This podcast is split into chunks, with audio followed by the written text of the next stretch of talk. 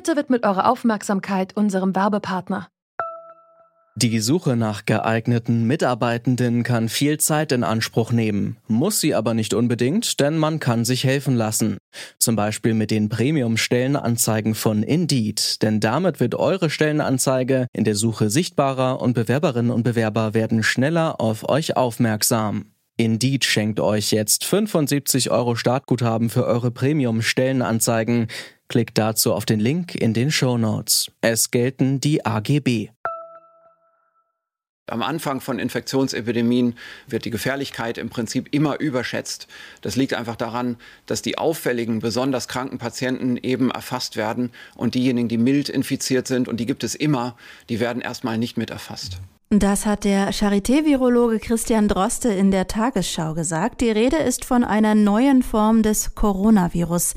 Der verbreitet sich schnell und zwar nicht nur in den Schlagzeilen.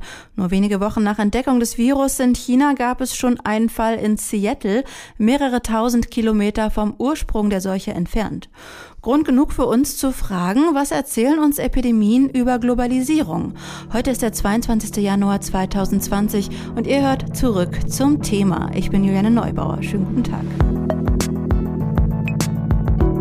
Zurück zum Thema.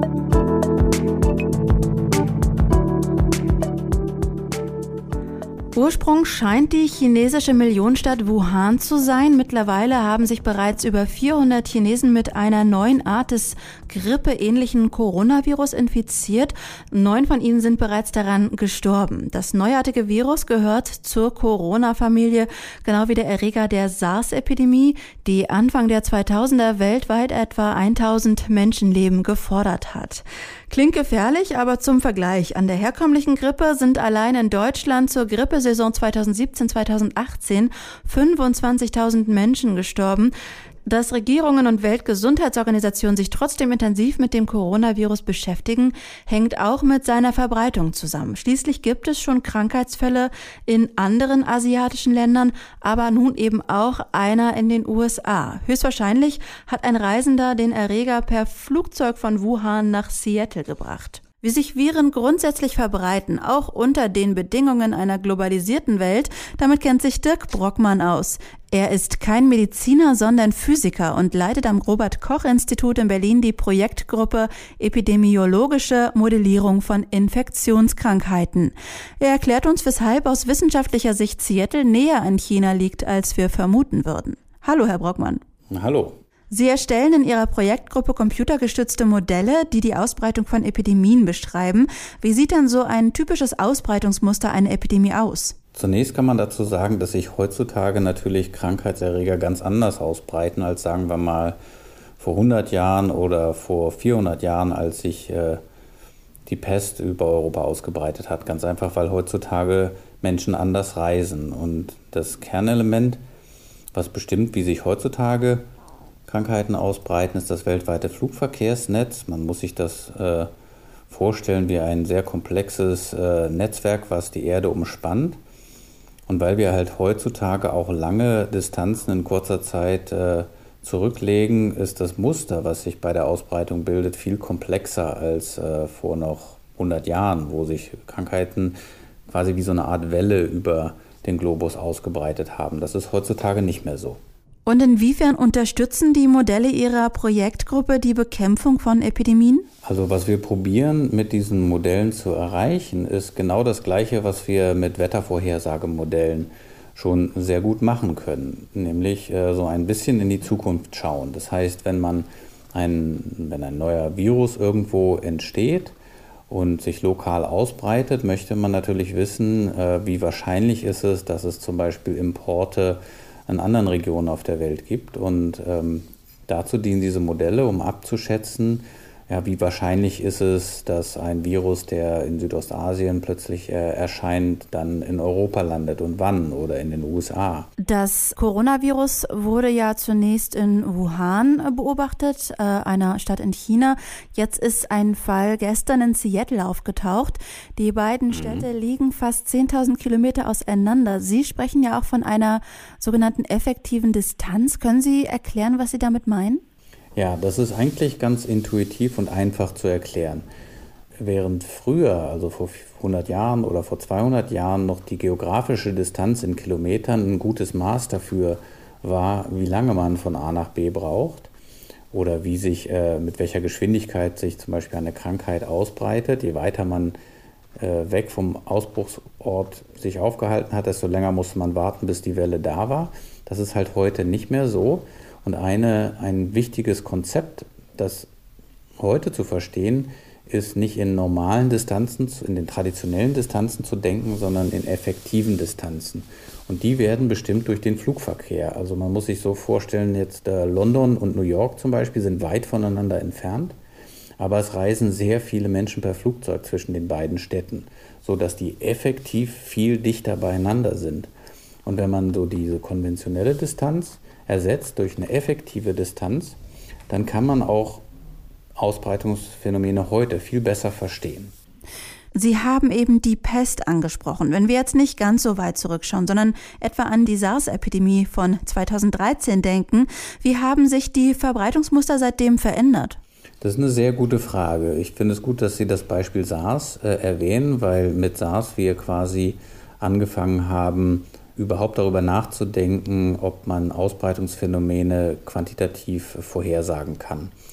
Wenn man das jetzt vergleicht mit äh, heutzutage, so ist auf den ersten Blick sind die Unterschiede, also die qualitativen Unterschiede nicht besonders groß, weil natürlich auch schon zu Zeiten von SARS äh, der Flugverkehr sehr substanziell war und diese Struktur, nämlich dass Menschen halt auch lange Distanzen reisen, schon gegeben war.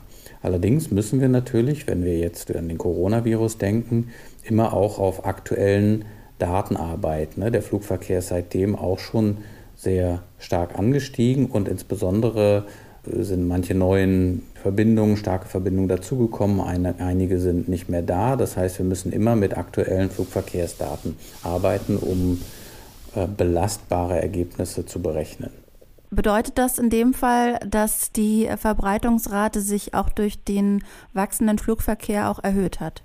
Das kann man so sagen, das ist allerdings sehr schwer zu quantifizieren. Man kann grob sagen, natürlich je mehr Flugverkehr stattfindet, desto schneller in Häkchen, in Gänsefüßchen breiten sich Krankheiten heutzutage aus.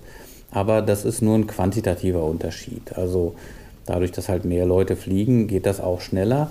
Aber heutzutage im Vergleich zu SARS ist der Unterschied kleiner, als wenn wir zum Beispiel die Zeit von SARS und äh, Anfang des letzten Jahrhunderts vergleichen. Physiker Dirk Brockmann vom Robert Koch Institut erklärt, wie die computergestützte Modellierung von Epidemien funktioniert. Herr Brockmann, vielen Dank für das Gespräch. Bitteschön.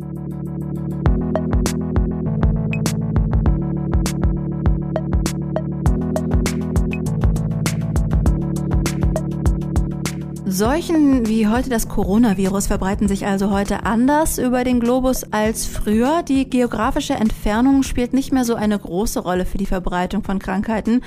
Verkehrsverbindungen, besonders Flugrouten, sind da sehr viel wichtiger. Aber was folgt daraus? Müssen jetzt an Flughäfen Ärzte die Reisenden kontrollieren? Würde das überhaupt funktionieren oder wäre das überzogen und die Gefahr durch das Coronavirus ist gar nicht so groß?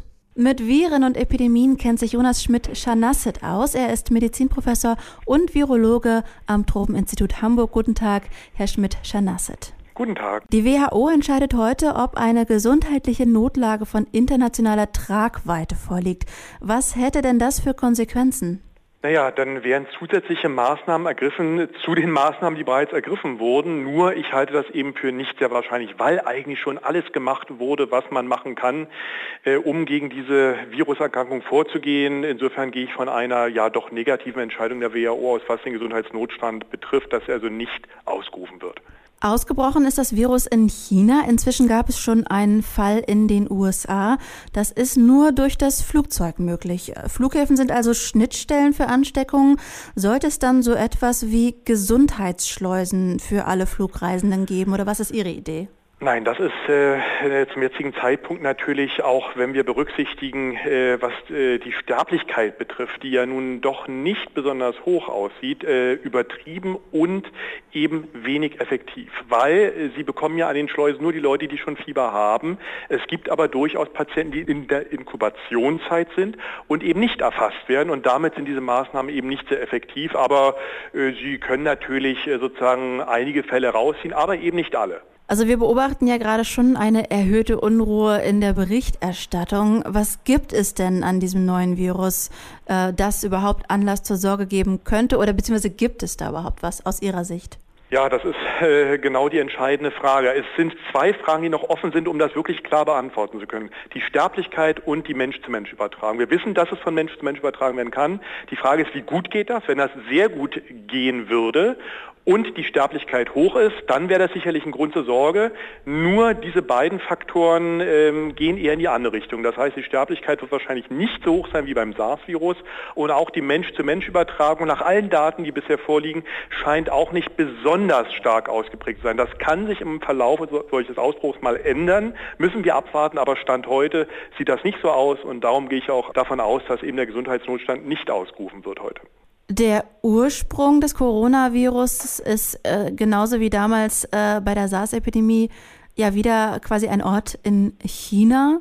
Ähm, überrascht Sie das, dass immer wieder von dort quasi äh, der, der Herd entflammt wird? Ja, also das überrascht mich nicht. Gerade eben Asien, Südostasien ist natürlich ein Hotspot, weil, dort wir eine, weil wir dort eine unheimliche Bevölkerungsdichte haben und eben diese Grenzen zwischen wilden Tieren, sozusagen das Eindringen in Regionen, wo der Mensch früher nicht war, eben besonders stark zerstört wurde. Ja, dadurch gibt es eben enge Kontakte zwischen Menschen und Tieren äh, und das kann natürlich dazu führen, dass diese exotischen Erreger von Tieren auf den Menschen übertragen werden. Und das war natürlich vor 50, 60, 70 Jahren äh, anders. Da äh, hat man lange Zeit gebraucht, um in Urwälder vorzudringen. Äh, die Flugreisen waren weniger intensiv.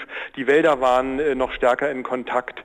Äh, also das sind alles Faktoren, die dazu führen, dass solche Ausbrüche immer häufiger auftreten, weil wir einfach eine sehr hohe Bevölkerung haben in Asien weil eben, wie gesagt, dieser enge Kontakt zwischen Nutztieren, aber eben auch zwischen Wildtieren und Menschen gegeben ist. Ist das vielleicht auch ein Hinweis darauf, dass Menschen einfach weniger in solche, ähm, in solche Lebensräume eingreifen sollten? Ja, das lässt sich natürlich einfach sagen, aber äh, ich meine, die Menschen sind ja nun mal da, sie müssen versorgt werden, sie müssen sich ernähren. Also äh, das sind ja schon Anstrengungen, die man dort unternehmen müsste, um sowas zu vermeiden. Das wird schwer. Man müsste ja dann auch das Reisen entsprechend einschränken. Ne? Das sind ja die Faktoren, die eben dazu führen, dass sich solche Erreger innerhalb weniger Stunden äh, ganz schnell verbreiten können. Ja? Und das kann man nicht mehr zurückschreiben. Ich meine, das war einfach vor 100 Jahren anders. Da gab es nicht die Interkontinentalflüge. Sie haben kein Paket innerhalb von 24 Stunden von China nach Deutschland schicken können. Ähm, das ist einfach unsere heutige Zeit und damit müssen wir leben. Das sagt Jonas Schmidt-Scharnasset vom Tropeninstitut in Hamburg. Ich bedanke mich vielmals für das Gespräch. Sehr gerne.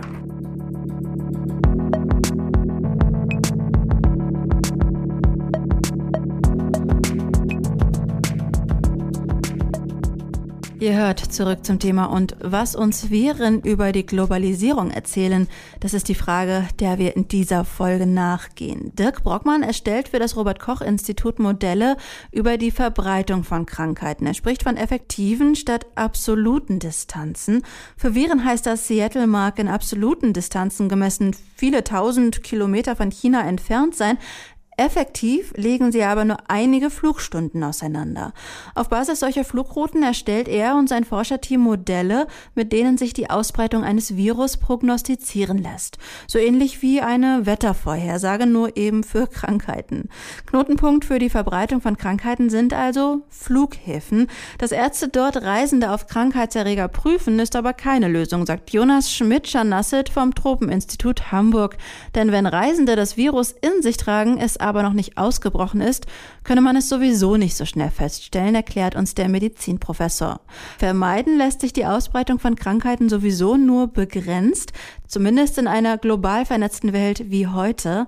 Bei dem aktuellen Fall findet er, ist erstmal alles richtig gemacht worden und deshalb sollte vorerst kein Gesundheitsnotstand nötig sein. Das war zurück zum Thema heute am 22. Januar 2020. Wir haben uns heute mit Epidemien in einer globalisierten Welt beschäftigt. Falls auch ihr einen Themenvorschlag habt, den wir uns in unserem täglichen Podcast unbedingt mal widmen sollten, dann schreibt doch eine Mail an uns an redaktion.detektor.fm. Mein Name ist Juliane Neubauer. Ich wünsche allen alles Gute und Tschüss. Zurück zum Thema vom Podcast Radio Detektor FM.